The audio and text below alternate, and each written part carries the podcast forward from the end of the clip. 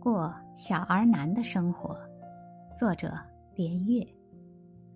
除了偶尔的朋友聚会和出差，我的生活非常简单。每天八点三十分左右起床，喝茶、读书、写作、午餐。喝茶、读书、写作、晚餐。健身、喝茶、读书。凌晨一点左右睡觉。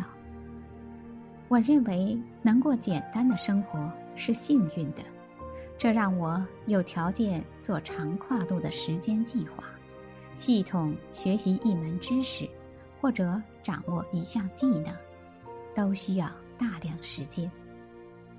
有日本哲人把生活分成四种：大而困难的，大而容易的。小而困难的，小而容易的，大而困难的，总面临生死抉择，像玩轮盘赌，不是生就是死，这是少数人过的。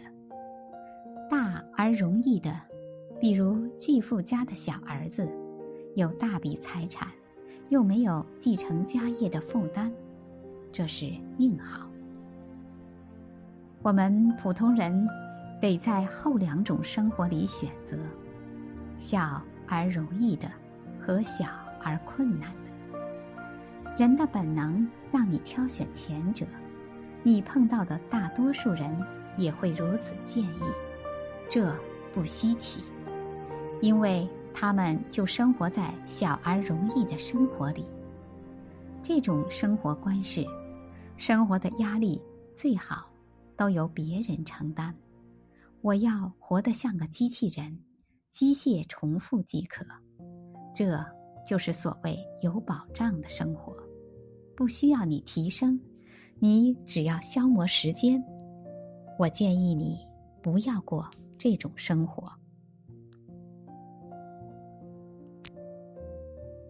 我建议你选择后者，小而困难的生活。看起来虽简单重复，但每天你都面临小挑战，有些小小的未知需要求索。